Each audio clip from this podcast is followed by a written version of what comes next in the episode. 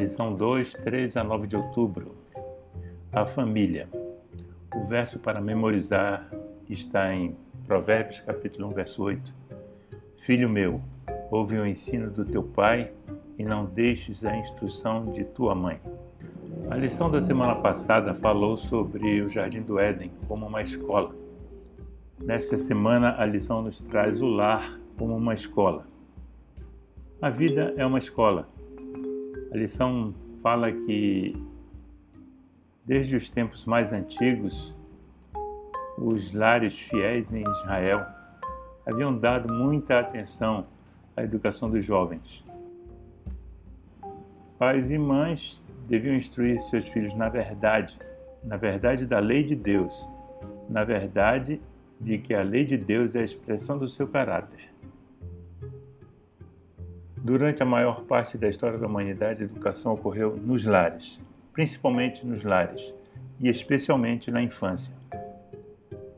O que será que a Bíblia nos revela em relação a isso, em relação à educação na família? Qual o princípio nós podemos retirar dessa educação familiar para nós, seja qual for a situação da nossa família? Vamos estudar isso essa semana.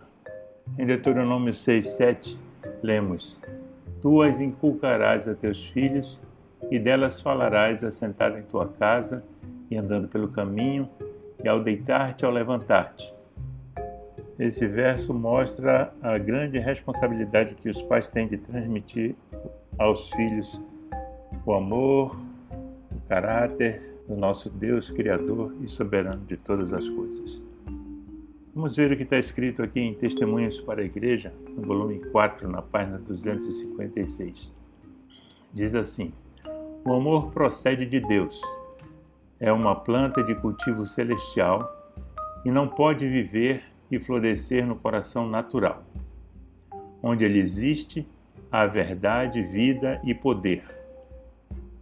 Mas não pode viver sem ação e quando quer que seja exercitado, aumenta e se amplia.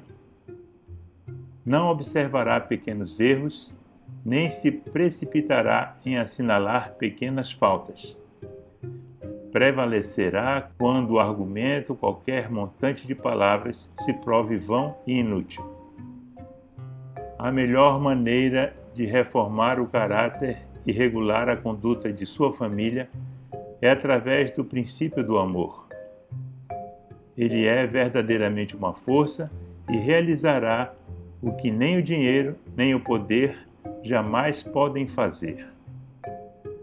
Com o método do amor, a família deve oferecer educação, uma educação que prepare para uma vida de piedade, equilíbrio emocional e relacional, desenvolvimento intelectual e vocacional e bem-estar físico. É importante que a educação em todas as áreas seja eficaz. E o pensamento-chave para isso é a necessidade de construir relacionamentos, coisas que podemos muito bem desenvolver sob a ajuda de Deus na nossa família.